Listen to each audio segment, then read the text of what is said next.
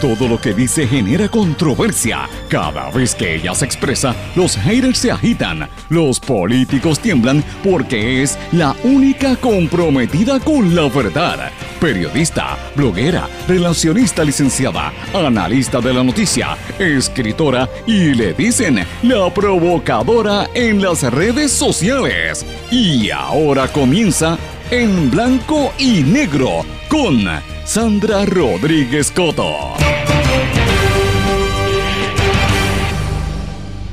Los cambios en ACES, el caos en la Bahía de Jobos, lo que sucede en Luquillo, el caso de Narmito, los cambios en la gasolina Shell y otras noticias que venimos adelantando aquí hace días, hoy trascienden finalmente al resto del país. Bienvenidos a su programa en blanco y negro con Sandra para hoy jueves 28 de abril de 2022. Les saluda Sandra Rodríguez Coto. Confirmada, finalmente se confirma la noticia que llevamos adelantando desde el viernes pasado de que Jorge Galva ya no está en ACES. El gobernador lo tuvo que admitir. Dice que el servicio no se afectará, pero de verdad no hablan de las polémicas y los problemas internos que afectan a 1.5 millones de pacientes del Plan Vital y a los proveedores de servicios de salud.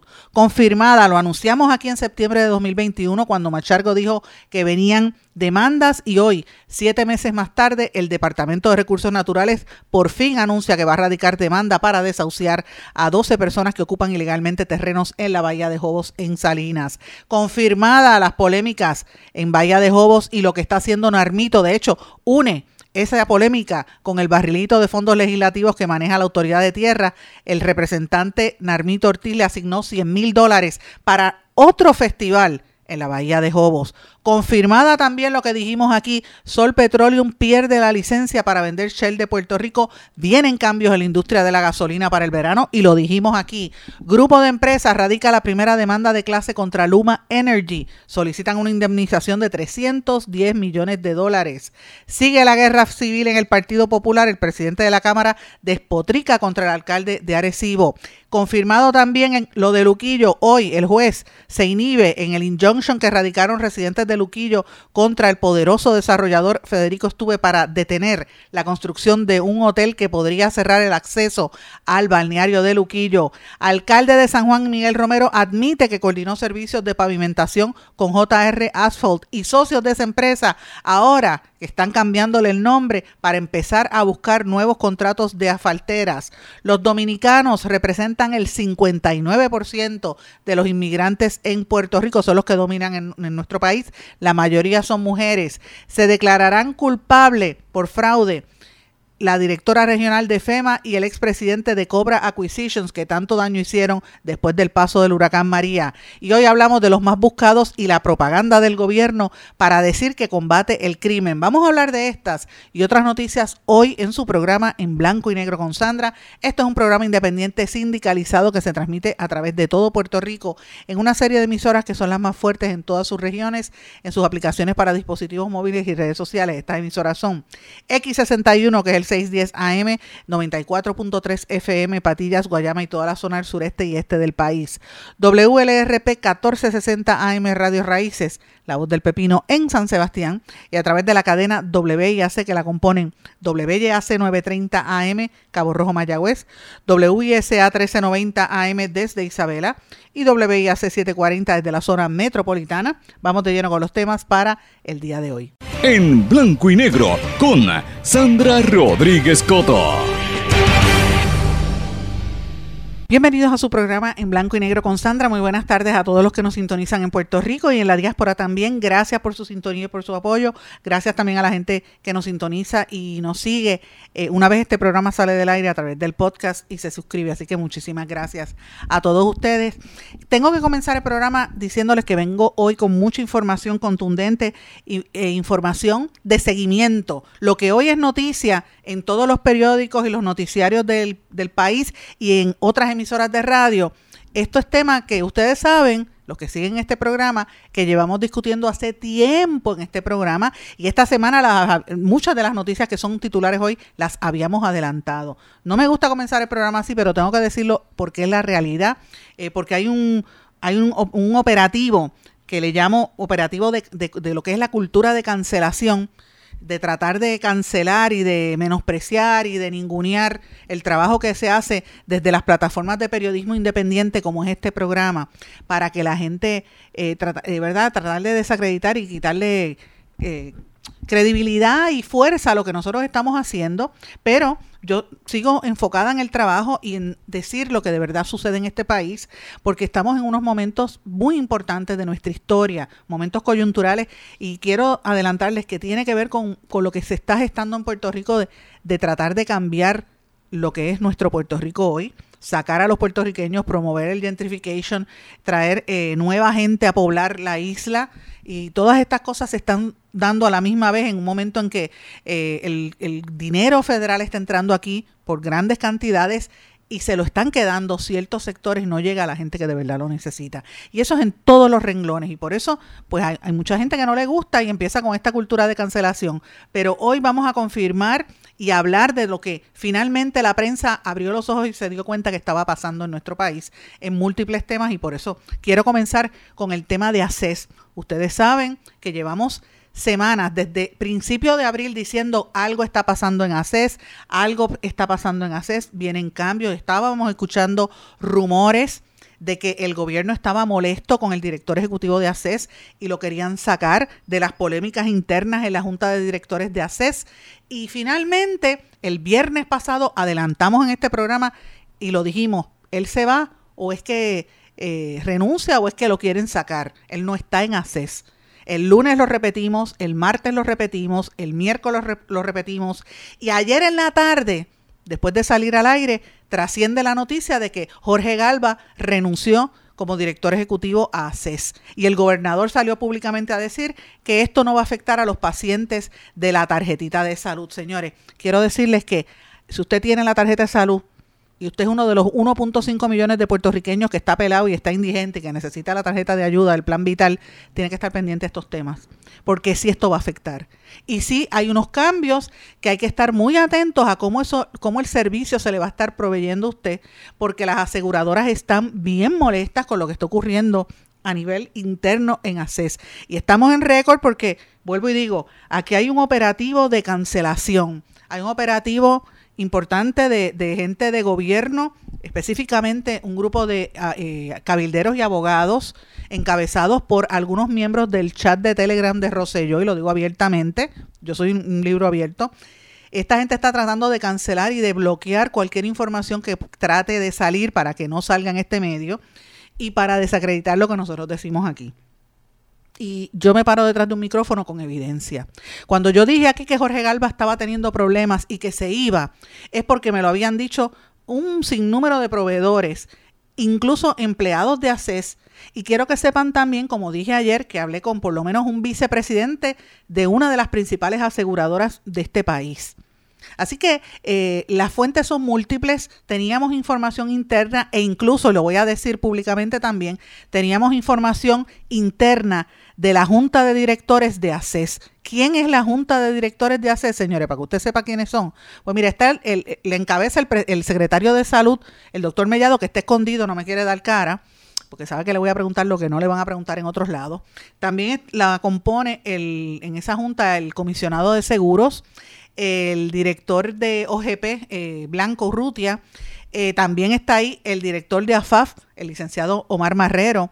También está ahí el director de AMSCA, el doctor Carlos Rodríguez Mateo. También está en esa junta el señor Marcos Vidal Gámbaro, que es vicepresidente de la Junta de Directores eh, de la Industria de Seguros y trabajó mucho tiempo en la Cruz, en la, en la Cruz Azul y es uno de los que estaba endosando al grupo de, de Jorge Galva, que es de los que está respaldando eh, o era del grupo rosellista, porque en la Junta hay los que estaban a favor de Roselló y de los que estaban a favor de, del grupo de, de, de Pierluisi. En esa Junta también estaba está el secretario de Hacienda, Francisco Párez, está la doctora Sara López, que es proveedora y, algunos no la no le quieren dar espacio en la junta porque es una persona muy muy vocal, pero ella sabe lo que tiene entre manos. Y está en esa junta también el licenciado Domingo Nevares Ramírez que representa a beneficiarios del, seguro del seguro médico hospitalario, pero eh, Domingo Nevares también era aliado en esa junta de, de, los que estaban con Galva del grupo de Rosello. En esa junta también hay unos miembros del interés público, eh, entiendo que es el señor Alexis Quiñones, y la doctora Alicel Ramírez eh, Coriano, que es proveedora dentro de ese plan. ¿Por qué yo menciono estos nombres empezando el programa? Para que la gente sepa que quien toma decisiones en ACES no es solamente el director ejecutivo, sino hay una junta detrás que sabe lo que está pasando en ACES. Cuando usted abre la página de internet de ACES, lo primero que usted encuentra es un public notice, aviso público, primero en inglés y después en español, diciendo que a partir del primero de mayo del 2022, o sea, en cuestión de días, va a entrar en vigor una nueva plataforma para manejar el beneficio de farmacia eh, de todos los, los pacientes del plan vital. Y esto va a pasar a la compañía Abarca Health. Antes lo tenía MCRX, lo que antes era MC21, MC21, como yo he dicho desde hace varios días en este programa, era una empresa netamente puertorriqueña que pertenecía a Joaquín Biso y la vendieron y ahora se llama MCRX. Eran los que manejaban el beneficio de farmacia, que es todos los medicamentos que, que tiene usted en la tarjetita, en cualquier tarjeta médica, ellos saben qué medicamento es, qué marca es la que se usa, etcétera. Y es una base de datos importante, porque imagínense, 1.5 millones de pacientes, pues es importante ese contrato lo cancelaron y se lo concedieron a, Barca Health y están anunciando de que esto pues no va a tener ningún tipo de, de verdad eh, implicación ni problema a los beneficiarios del, del, del, de la tarjeta del plan, pero que si hay alguna duda que pueden llamar al 787-474-3300. Eso es lo que dice una carta de entrada en la página de ACES que la escribe Roxana Rosario Serrano, que es la directora ejecutiva que nombraron en sustitución de Galva. ¿Por qué yo estoy dando todo esto, señores? Porque por ahí van a empezar los primeros problemas. Los dijimos desde que empezamos a adelantar que Jorge Galva se iba. Eh, y parte de lo que hay detrás de todo esto es que tenemos que recordar la gran cantidad de, millones de dólares que se, que se maneja en esa entidad de gobierno, que ya el gobierno está diciendo que quieren eh, volverla a, transformarla y ponerla otra vez bajo la sombrilla de, del Departamento de Salud o hacer alguna, algún cambio interno. Han, han habido ahí muchísimos problemas porque debemos recordar que en ACES hubo unas polémicas después de la renuncia de la entonces directora Angie Ávila, que eh, acusada a nivel federal en el año 2019 por un gran jurado junto al contratista Alberto eh, Velázquez Piñol, en aquel momento cuando arrestaron a Julia Kelleher, y, la, la, la, acusación que pesa sobre ellos es fraude, robo, fraude electrónico, lavado de dinero y conspiración para lavado de dinero. Eh, obviamente el caso de Julia Kelleher ya se vio, salió culpable, le dieron una amonestación de seis meses en cárcel, pero el caso de Angie Ávila todavía no ha comenzado. Y de hecho tenemos pendiente una, una entrevista con Angie Ávila cuando ella tenga la autorización para hablar públicamente, lo va a hacer en este foro. Así que estamos muy conscientes de lo que está pasando en ACES y por eso es que tengo que mencionar el programa, porque eh, comenzando el programa, porque esto es algo que se sabía aquí. Y parte del problema, como dije, que tenían con Jorge Galva, aparte de su actitud, porque este señor es un, eh, tiene una actitud bastante prepotente, él es muy conocedor de los temas y él ha estado en este programa. De frente, ustedes saben cuando lo entrevisté en este programa las veces, le dije, usted sabe que yo lo he criticado públicamente y él con respeto lo, lo trato, pero sí hay unos argumentos de que este señor era bien eh, arrogante, y, tenía problemas internos con la Junta, con miembros de la Junta y a nivel interno de los empleados. Pero parte de lo que se le critica, por ejemplo, es el manejo de ese contrato del PBM, que es un problema es significativo. Y lo otro, que es lo más importante detrás de todo esto, el revolú que hay en el, en el caso de los contratos con las aseguradoras del plan médico o sea, Menonita, Triple S, eh, eh, First, eh, First Medical, MMM, que todavía es la hora que no han firmado lo que ellos llaman el RFP, o sea, el contrato para los próximos años. Y uno dice, bueno, pero están, están trabajando a base de, un contrato verbal, ¿será? para manejar la vida de tanto empleado, de tanto perdón, paciente o como ellos le llaman cliente asegurado puertorriqueño, pues de eso que estamos hablando. Y aquí hay un problema serio que también se relaciona a, las ejecutorias de Galva, manteniendo el formato que, que tenía Angie Ávila, que era el que justificaba los actuarios de la firma Milliman, que lo hemos dicho aquí consistentemente a lo largo de toda esta semana. Yo sé que estoy sonando como la cantaleta, pero es que quiero que ustedes recuerden lo que estamos diciendo, que todavía en la prensa hoy no quieren meterle mano porque tienen miedo y la prensa no va a hablar de esto porque las aseguradoras le pautan grandes cantidades de dinero en anuncios. Y hay, aquí hay un problema serio con esto de las aseguradoras. El gobierno de los Estados Unidos en los años fiscales 2018, 2019 y 2020 han pagado a Puerto Rico sobre 9 mil millones de dólares del dinero federal en reforma de salud. Y sí, los servicios se han dado, yo no estoy diciendo que no se hayan dado, lo que sí es que hay unas incongruencias con lo que se da en servicio versus lo que se paga. Entonces, para empezar, los libros no están hechos de esos tres años, los libros no cuadran las cifras no cuadran. Lo que hay ahí es un manga por hombro en términos de fiscal de del, del, dinero. Por eso es que el gobierno federal no está asignando más fondos porque hay desconfianza, porque estos fondos hay, hay por lo menos entre 300 a 350 millones de dólares que no aparecen en los libros. Por eso fue que tuvieron que contratar a, a, a Deloitte Touch para, y tiene 90 días para hacer un estudio para dar los resultados, que dónde están esos 350 millones de dólares, porque no están en los libros de ACES, pero aparecen, tienen que aparecer en los libros de las aseguradoras. Esa es parte de la pregunta que nos tenemos que hacer. ¿Cuál es la disfunción que hay y cómo Galva lo permitía? Esas son preguntas que nos tenemos que hacer. ¿Qué rol tiene en esto también el colegio médico? Que el viernes hay elección del colegio médico y hay eh, controversia. El doctor eh, Víctor Ramos quiere quedarse en el poder como el poder detrás del trono, como vicepresidente, para que el que sea presidente renuncie. O sea, todo esto tiene que relacionarse porque estamos hablando de millones de dólares estamos hablando de mucho dinero que hay detrás de todo esto. Y les recuerdo a la gente para que sepan eh, de cada dólar que los federales dan en el departamento, de, ¿verdad? Para la tarjetita de salud, se supone que las aseguradoras destinen 92 centavos para los servicios al paciente. Pero en Puerto Rico pagan entre 60 y 70 centavos. ¿Cuál está? ¿Por qué esa diferencia? Pues mira, no se sabe. Y uno tiene que cuestionar cómo es posible que esto no aparezca, cómo es posible que la Junta de Directores esté reclamando y ACES no tenga los libros al día, cómo es posible que no hayan firmado los contratos, ¿verdad?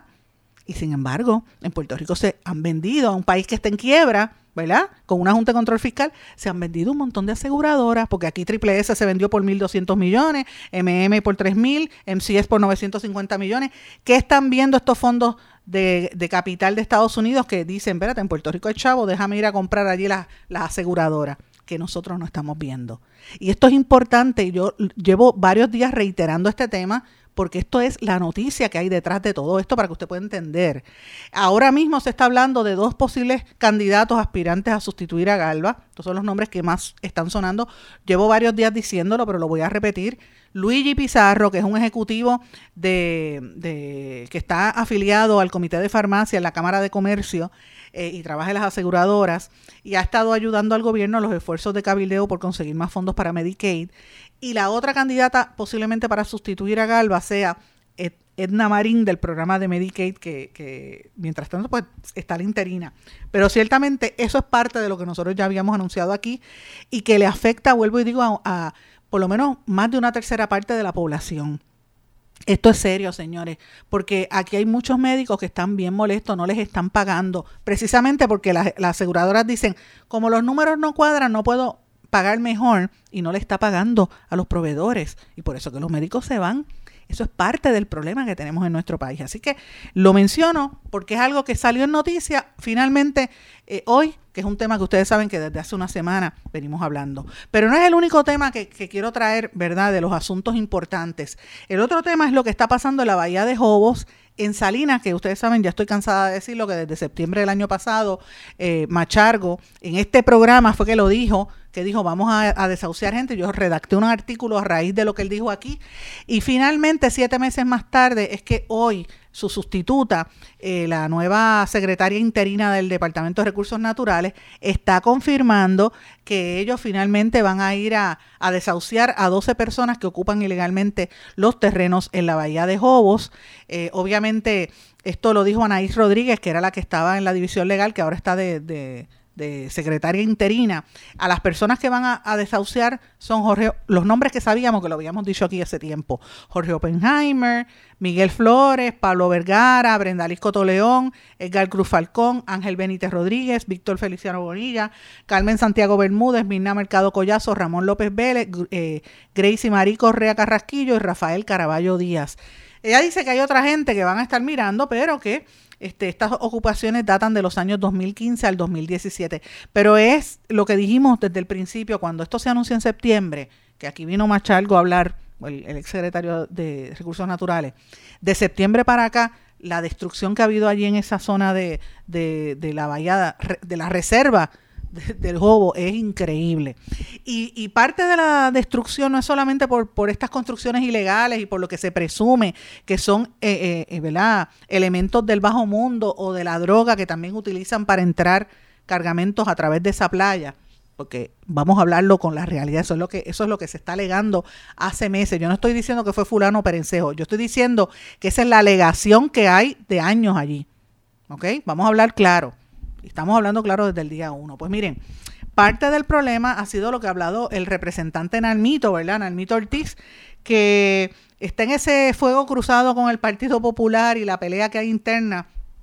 Y, dijimos aquí, y lo publicamos, los compañeros en el Canal 11 también hicieron el reportaje recientemente, lo hizo Débora Martorell, yo lo dije públicamente, que Nalmito había hecho un festival playero en esa playa, ¿sabes? Metieron un, este, casetas de campaña, neveritas, cerveza, tiraban cerveza desde arriba, música de salsa y, espectáculo con, con, este Wilson Torres, el comediante Maneco, y medio mundo allí. Y todos los legisladores, encabezado por la alcaldesa Carilín Bonilla, que se hace la más santa, estaba allí metida en el agua, en un agua de una zona protegida, estaba allí Manuel Natal, que no ha explicado, dice que recogió su basura, pero señores, de recoger la basura es una cosa y estar en un sitio ilegal es otra. ¿Mm? Vamos a hablar, vamos a hablar claro. Eh, y ahí estaba también Dalmau en esa actividad.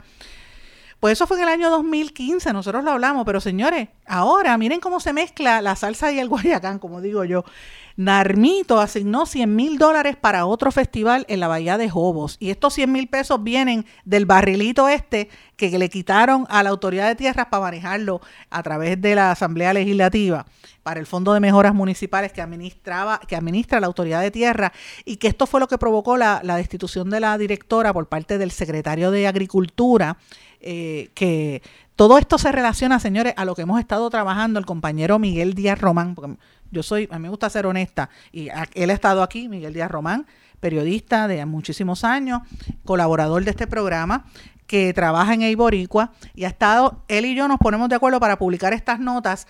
Yo saqué lo de lo del año 2015 de, de Narmito y ahora él, él busca, porque él ha estado dando seguimiento a lo que pasa con la autoridad de tierra e identifica que el representante popular Narmito Ortiz asignó en diciembre del año pasado 100 mil dólares para la celebración de un festival en el sector Los Cayos en la Bahía de Jobos en Salinas, a pesar del daño ambiental causado a la reserva en esa área cuando hicieron el festival en el año 2015, que fue un desastre.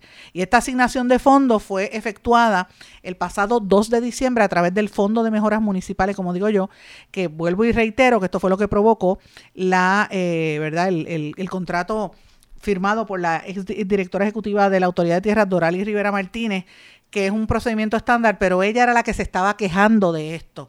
Y eso es otra, esa es otra historia, ¿verdad? Eso es otra, esa, esa vertiente de lo que pasa en la Autoridad de Tierras y Agricultura es otra, y lo hemos hablado aquí también, eh, que también lo está trabajando Miguel Díaz Román, eh, que lo estamos trabajando en conjunto, que tiene que ver con los contratos que hay en el Departamento de Agricultura, los fondos que están manejando por allá, ¿verdad? Pero eso es otro tema, que ahí es donde está el narcotraficante dirigiendo, lo, lo habíamos hablado aquí, un narcotraficante que hacía fundraisers para el gobernador eh, pero ese es otro asunto, no quiero mezclar una cosa con la otra. En, en, en, en esos fondos se le asignaron a través del barril de tocino y el representante Narmito asignó 100 mil pesos, señores, porque no es dinero suyo ni mío, eh, eh, de, o sea, no es de él, es suyo y mío, es del pueblo de Puerto Rico. 100 mil pesos para hacer un festival playero.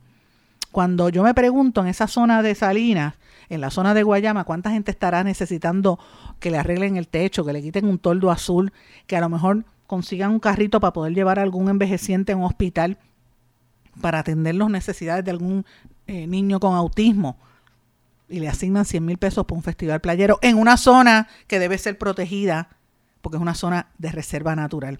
Eso es lo que está pasando en nuestro país. Y por eso es que tenemos que tener los ojos abiertos, señores, y por eso es que hay un, un, operativo de cancelación, no solamente a este programa y a esta servidora, sino a todos los periodistas que estamos tratando de hacer trabajo independiente, y somos unos cuantos porque no quieren que usted se entere de estas cosas, pero ah, tiene que salir y usted tiene que tener los ojos bien abiertos a pesar de todo esto que está sucediendo. Yo les recomiendo que busque en el, el, tema completo, donde está el, artículo de Miguel Díaz Román y el mío, donde hablamos de cómo fue ese pari en la Reserva de Salinas en el 2015 y cómo pretende que sea este año.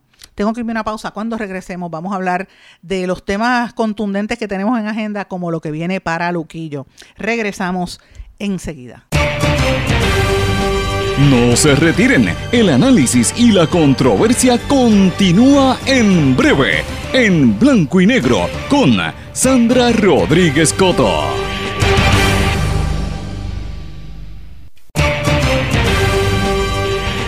Y ya regresamos con el programa de la verdad, en blanco y negro, con Sandra Rodríguez Coto. Regresamos en blanco y negro con Sandra. Bueno, vamos a hablar aquí de un tema que usted tampoco ha escuchado de las prensa, no le quieren prestar atención porque toca a una persona bien poderosa y de grandes intereses en Puerto Rico. Y me refiero al reconocido desarrollador y contribuyente político al Partido Popular y al Partido Nuevo Progresista, Federico Estuve. Federico Estuve y su grupo, a través de su grupo PRISA, es una persona, yo lo conozco hace tiempo a él, hemos hablado hace, en múltiples ocasiones, es una persona que ha aportado mucho a nuestro país en el desarrollo económico, pero también es una persona a quien se le imputan construcciones ilegales y ha estado en los últimos meses bajo fuego en Dorado particularmente por las construcciones que está haciendo allí y porque el hotel que hizo cerró el acceso del público a la playa y hubo una protesta, ustedes recordarán, eh, y luego se supo que el alcalde de Dorado eh, tiene, lo defendió porque él es contribuyente político a la campaña del alcalde y que el hijo del alcalde eh, de Dorado, popular, es presidente de la Asamblea Legislativa Municipal y trabaja en ese sitio, ¿verdad? Pues pongo ese contexto para que la gente que no sepa, pues lo, ponga en, se acuerde quién es este señor Federico Estuve. Para otros que quizás no recuerden quién es, este es el, el funcionario que la compañera Margarita Ponte lo entrevistó hace un tiempo eh, y él dijo que si en Puerto Rico se iba a la ley 60, lo que es la ley 22, Puerto Rico se convertiría en un gueto. Eh, y eso pues le cayó muy mal a muchas personas. Esa es la figura de, la que estoy hablando, una persona que ha desarrollado múltiples proyectos en Puerto Rico eh, que han sido y, ha generado mucha economía aquí, es la realidad. pero pues tiene esas, esos señalamientos y tiene una polémica en, en Luquillo que hemos estado cubriendo consistentemente desde hace muchos meses. Hace unos meses hubo una protesta porque él está construyendo un hotel en el área cercana, aledaña al balneario de Luquillo. Y de hecho, en Luquillo hay un problema serio porque hay dos, dos proyectos, uno en el área sur y uno en el norte, que ambos impactan el icónico eh, balneario de Luquillo, que dicen que todo el mundo que pasa por allí sabe que es una de las playas más bonitas del, país. Y dicen los, los, residentes de la zona que va a afectar la entrada al balneario. Y el viernes en este programa nosotros dimos a conocer una, de hecho publicamos un artículo, lo puede buscar en nuestro blog, de que la organización Ciudadanos por un Luquillo Resiliente radicó un interdicto, un injunction para que el tribunal detuviera la construcción ilegal de, ese hotel que están haciendo, el Hotel Luquillo, que está haciendo Federico Stuve, porque ellos entienden que esto es eh, un daño, eh, le están reclamando un daño al ambiente muy terrible en esa zona. Ellos dicen que esto pues afecta eh, no solamente los humedales que hay en esa zona, sino también... ¿verdad? aves y, animales en peligro de extinción y, y animales exóticos, perdóname, endémicos de esa zona pero más que nada lo que afecta es un humedal y va a provocar unas inundaciones a los residentes de la zona. Ellos se constituyeron en Ciudadanos por un Luquillo Resiliente y el portavoz, uno de los portavoces, estuvo en este programa de este grupo ambientalista, ustedes lo recordarán.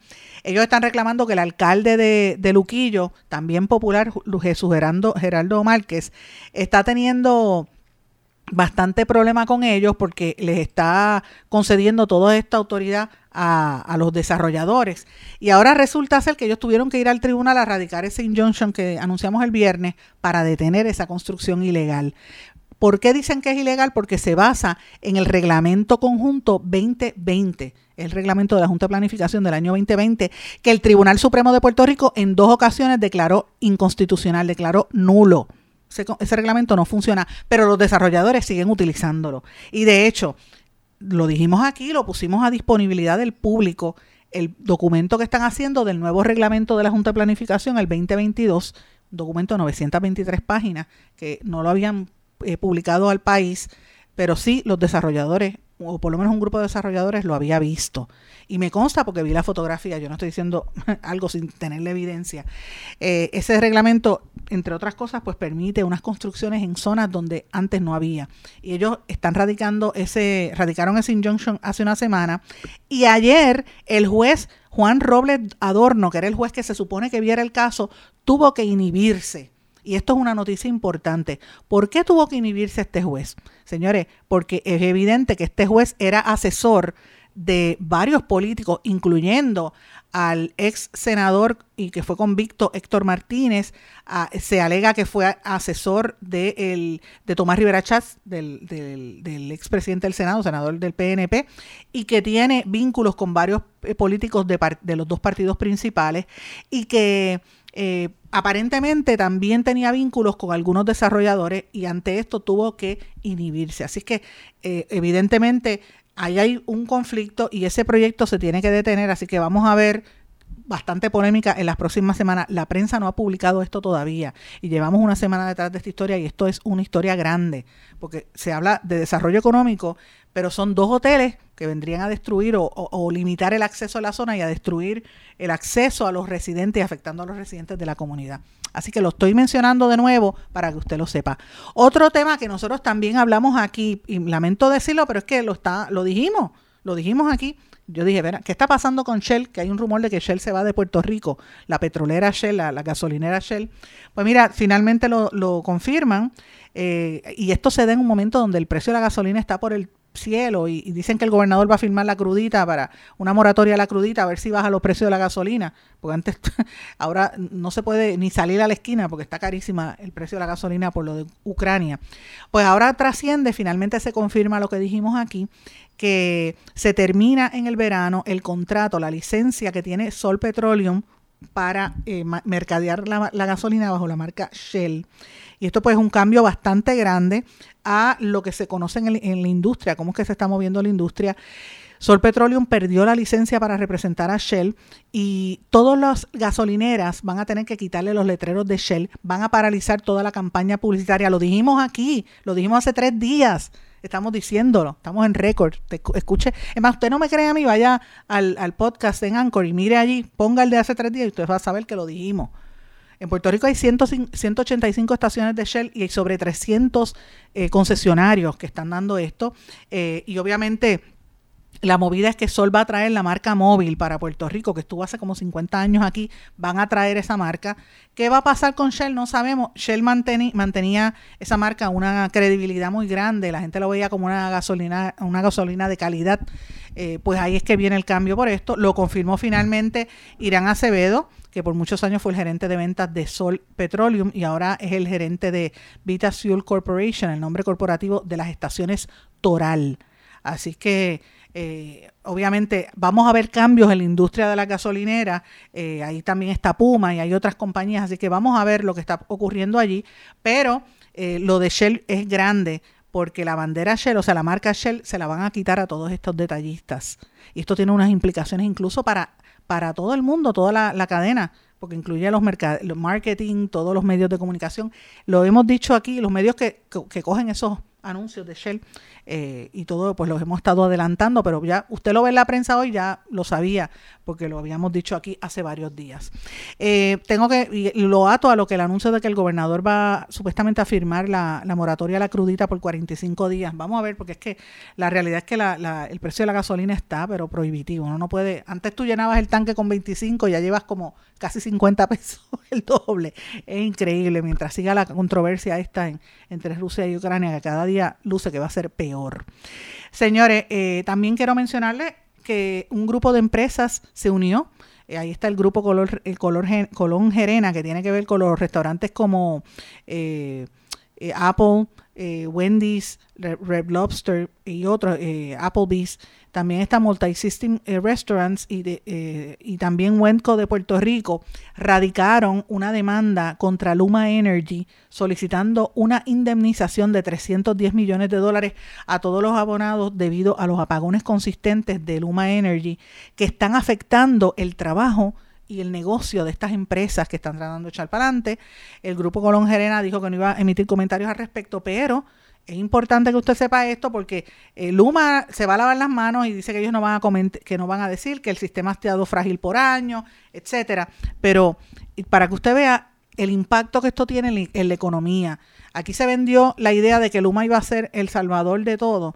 Eh, y sabemos que el sistema era frágil y sabemos que lo que estaba pasando era un desastre, pero lo que hace Luma es insostenible, porque Luma estuvo aquí por un año investigando y, trabajando de mano a mano con los ejecutivos de energía eléctrica y era hora de que ellos supieran cómo mejorar la situación. Y mire todo lo que ha sucedido, cómo apagaron al país y esto pues afecta muchísimo la economía. Imagínate que usted tenga un negocio eh, y estos son los negocios grandes que tienen dinero, ¿verdad? Que tienen capital, pero le detienen el negocio y se le para la economía. Imagínese un pequeño comerciante esto puede provocarle la quiebra de su negocio. La Asociación de Restaurantes Azores eh, dijo que no sabía de esta demanda, pero ellos han estado consistentemente de, ¿verdad? criticando lo que está haciendo Luma, más los costos que están cada día más altos, le representan unos costos enormes y no tienes el servicio, así que es una barbaridad, así que estén pendientes a eso. Eh, quiero mencionarles también, hay un informe de la oficina del Contralor, de la Contralor que dice que el director ejecutivo de la Autoridad de Transporte emitió en el 2019 cheques falsos para pagar combustible de las lanchas de Vieques y Culebra, esto a través de la Autoridad de Transporte Integrado, eh, y estos cheques pues son por casi 324.630 dólares. Todo lo dio a conocer la oficina de la Contralor, que por cierto, por cierto, la tienen callada, la Contralor está ahí eh, de más, porque ya, ya el, término venció. Yo creo que es que ella está buscando que la acomoden en un puesto de jueza y en lo que surge eso y buscan a, a quien sea su, su sustituto, pues eh, la van a nombrar, pero eh, me consta porque he estado recibiendo llamadas y, me escriben al correo electrónico en blanco y negro con sandra arroba gmail.com gente que trabaja incluso en la Contraloría hablando de las irregularidades que esta señora tiene. Eh, y yo creo que es importante que la gente sepa estas imputaciones que se están haciendo sobre la Contralor, que estamos detrás de esa noticia, lo voy a decir eh, y lo digo directamente porque es la realidad. Detrás de, la noticia también estábamos, y ustedes saben, del tema de JR Asphalt, la asfaltera que tiene, que ha provocado todos estos problemas con los municipios. Finalmente el alcalde de San Juan eh, Miguel Romero admitió que cuando era senador por el distrito de San Juan coordinó la pavimentación de carreteras municipales con JR Asphalt, diciendo que eran regalos que hacía la faltera. Mire, nadie regala gratuitamente eso, eh, de, tirarle asfalto a las calles eh, en medio de una campaña política. Mm, no sé, eso como que no, e, esa explicación de Miguel Romero me, parece que no fue adecuada eh, y obviamente esto se da en el contexto de la, de, la controversia que hay con la empresa JR Asphalt y, y, más que nada con la alegación de que Miguel Romero es objeto de una pesquisa federal. Ayer todo el mundo salió a desacreditar al, al Canal 11, a la unidad de investigación del Canal 11 eh, y al compañero Rojas, Arnaldo Rojas, periodista. Y yo quiero decir algo desde este foro estoy respaldando el trabajo de esa unidad de investigación, particularmente lo que está haciendo Arnaldo Rojas. Él dijo la verdad y el tiempo le va a dar la, la razón a Arnaldo Rojas. Habíamos dicho en este programa que Miguel Romero es uno de varios alcaldes que está siendo objeto de estas pesquisas y vienen unas investigaciones. Ahora, no creo que sea por su trabajo como alcalde, esto es previo, es a la, durante la campaña electoral. ¿Por qué? Porque el alcalde de Cataño ha estado, eh, ¿verdad?, delatando, el exalcalde de Cataño, Félix Elcano Delgado, ha estado delatando eh, y hablando, lo tienen eh, eh, como es wired, como dicen los federales. Y esto pues ha venido por múltiples fuentes. Ayer lo dijo aquí, por ejemplo, Arnaldo Chucho Almodóvar, lo dijo, pero no es el único que ha dicho estas cosas. Esto lo estamos oyendo desde hace mucho, mucho tiempo. Eh, y por eso es que usted ve al, al exalcalde Cataño por ahí de lo más fregado, de lo más feliz, posando en fotos como si no pasara nada. Cuando aquí ah, esto ha provocado tantas arresto de alcaldes. O sea que esto es apenas el comienzo, señores. Y esto de San Juan hay que estar muy atentos. Voy a una pausa, regresamos enseguida. No se retiren, el análisis y la controversia continúa en breve, en blanco y negro, con Sandra Rodríguez Coto. En mi pueblo se chinchorrea bien duro. Aquí me cubre mi plan médico y en tu pueblo también. En mi pueblo es donde tenemos las mejores vistas. Aquí cubre mi plan médico y en el tuyo también. En mi pueblo se goza de verdad.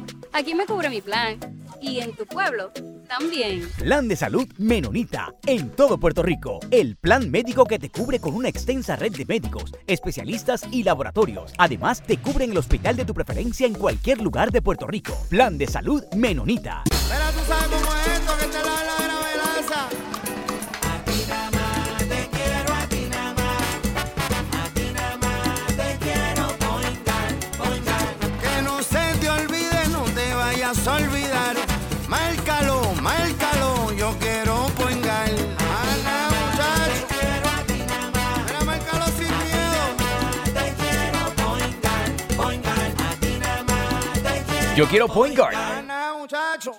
Quites el dolor de cabeza con sus obligaciones de contabilidad con los servicios que presta Villalba y Villalba Company. Directo, personal y con sensibilidad humana. Lo que se busca en un verdadero asesor de contabilidad para todo tipo de servicio de contabilidad, pago de IBU, pago de nómina, informes trimestrales y anuales y otros. Ofrecen servicio directo personalizado. Villalba y Villalba Company. Para orientaciones, su teléfono el 939-336-5774. 939-336-5774. Y ya regresamos con el programa de la verdad, en blanco y negro, con Sandra Rodríguez Coto. Regresamos en blanco y negro con Sandra. Bueno, la pugna en el Partido Popular sigue, a pesar de que el presidente de la colectividad dijo que había que ver una bandera blanca y tenían que calmarse los ánimos. Siguen los dimes y diretes en el Partido Popular. De hecho, en, la, polémica esta grandísima está también el presidente cameral Rafael Tatito Hernández, que en menos de 24 horas cogió y le dijo Mendaz y mentiroso al alcalde de Arecibo. Cualquiera diría que es un opositor político, señores, los dos son del mismo partido, para que usted vea cómo el Partido Popular está en las últimas. Y lo dijimos en nuestra columna del domingo, son más de 15 polémicas simultáneas y las que faltan por entrar. Eh, esto es una situación muy fuerte, así que este es el tema hoy, eh, la polémica eh, y, y, las peleas que siguen, a pesar de que Dalmau dijo que se calmaran, pues sigue la situación. Señores, me alegro mucho que va a ir posiblemente presa, y lo digo públicamente, dos personas que estuvieron aquí manejando el, el, dinero y la ayuda después del paso del huracán María. Y me refiero a la ex directora regional de FEMA y el ex, el ex presidente de Cobra Acquisitions. Ella es Nasha Natarif Tribal y él es Donald Keith Ellison, que tenían una relación consensual y se declararon culpables de fraude en una vista que se está llevando a cabo en contra de ¿verdad? el mal manejo de los fondos públicos, en una vista del juez Pesos a nivel federal. Eh, y ellos pues obviamente eh, van a declararse culpables de haber manejado eh, inadecuadamente los fondos federales de FEMA. Y yo porque digo que me alegro, señores, porque nunca voy a olvidar en mi vida, yo creo que nadie de los que vivimos esa experiencia, el saber tanta gente que murió y tanta gente que sufrió, número uno, por la inacción y la incompetencia de los inmaduros que estaban en el gobierno, corruptos que se robaron el dinero, y número dos, por los corruptos que vinieron de afuera de FEMA, como esta señora y ese empresario, que estaban cogiendo aire en el centro de convenciones mientras gente de aquí se moría en los pueblos de nuestro país. Esa es la realidad. Así que por eso es que me alegro que, que, sea, que se tenga que declarar culpable y ojalá tengan que cumplir prisión porque eso no puede quedarse así. Eh, quiero mencionar también, esto es un tema que ha estado trascendiendo los últimos días. Ustedes saben que me muevo un poco con los círculos de los escritores y tengo muchas amistades en ese mundo porque he publicado libros también eh, y tengo una gran preocupación y me uno al reclamo de están pidiendo a ver si alguien ayuda para localizar al escritor Luis Enrique Tite Vázquez Vélez, que fue eh, reportado como desaparecido en el pasado domingo por parte de su hermano. Eh, Tite, como le llaman, él es profesor también en la universidad, escritor, es un gestor cultural Eh, y la última vez que, que, lo vieron fue en su residencia en la urbanización Santa Marta, en San Germán. Eh, y obviamente pues nos tiene bien preocupado porque no se sabe dónde está él. Eh, la gente está bastante preocupada. El, lo vieron que él se fue. Él estuvo en un lugar y se fue en un carro marca Toyota, Toyota modelo Camry con la, la tablilla GK número 622 y no lo han vuelto a ver desde entonces. No se sabe de él.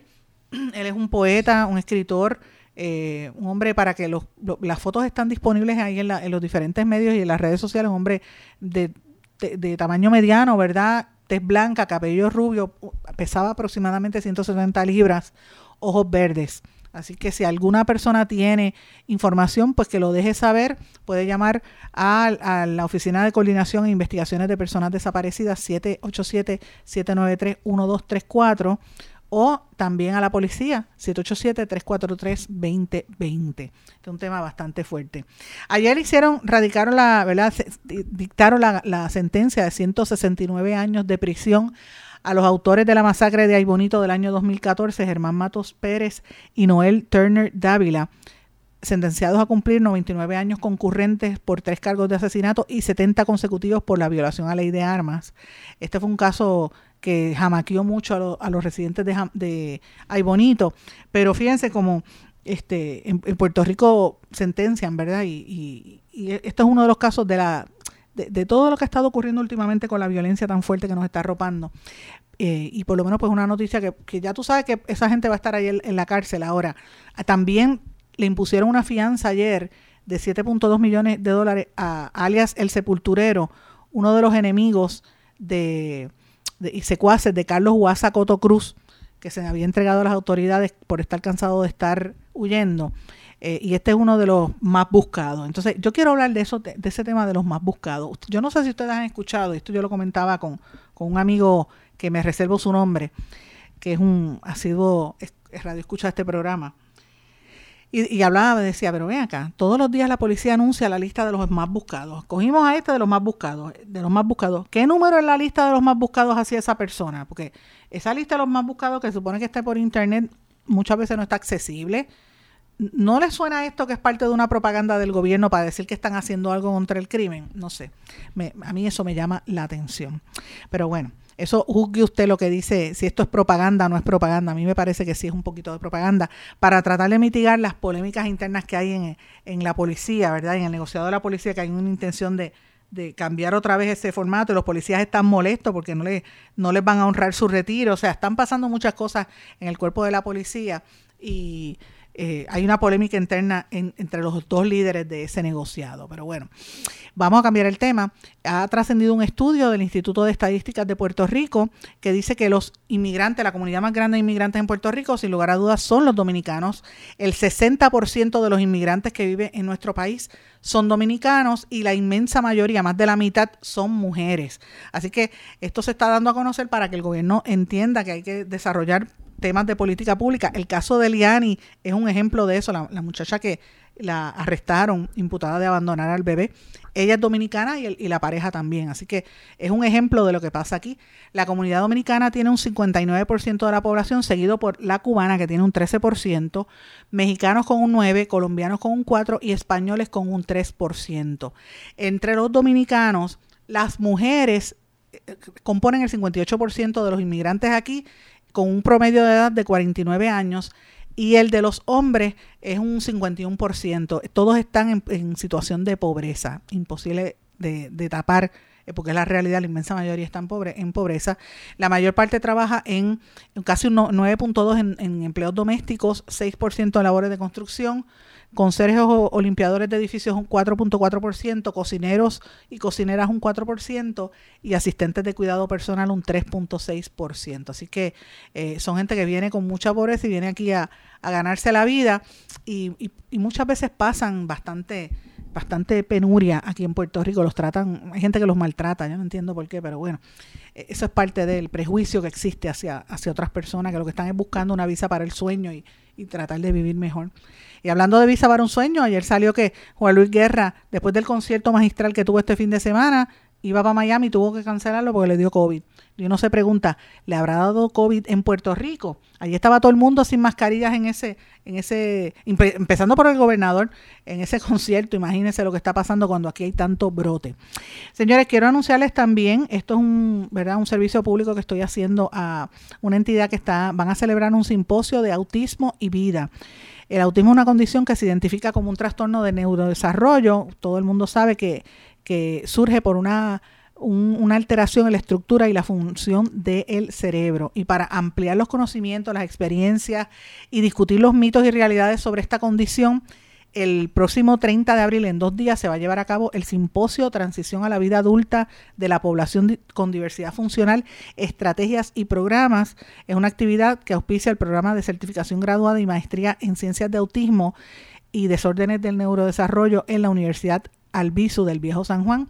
El simposio va a ser de 8 de la mañana a 4 de la tarde, allí mismo en el Teatro de la Universidad Albizu en el Viejo San Juan y va a haber una serie de conferenciantes importantes. Así que si usted quiere saber, usted tiene alguna algún paciente, eh, pariente, hijo, familiar, amigo con autismo o usted es un proveedor de servicio, pues se lo estoy avisando porque me pareció interesante y esto lo dio a conocer la universidad. Usted puede llamar allí a la Universidad Carlos Albizu. Antes de irme brevemente, quiero mencionar dos notas importantes. La situación de Ucrania sigue poniéndose más fuerte y me preocupa la forma en que Putin se ha estado expresando en los últimos tres días.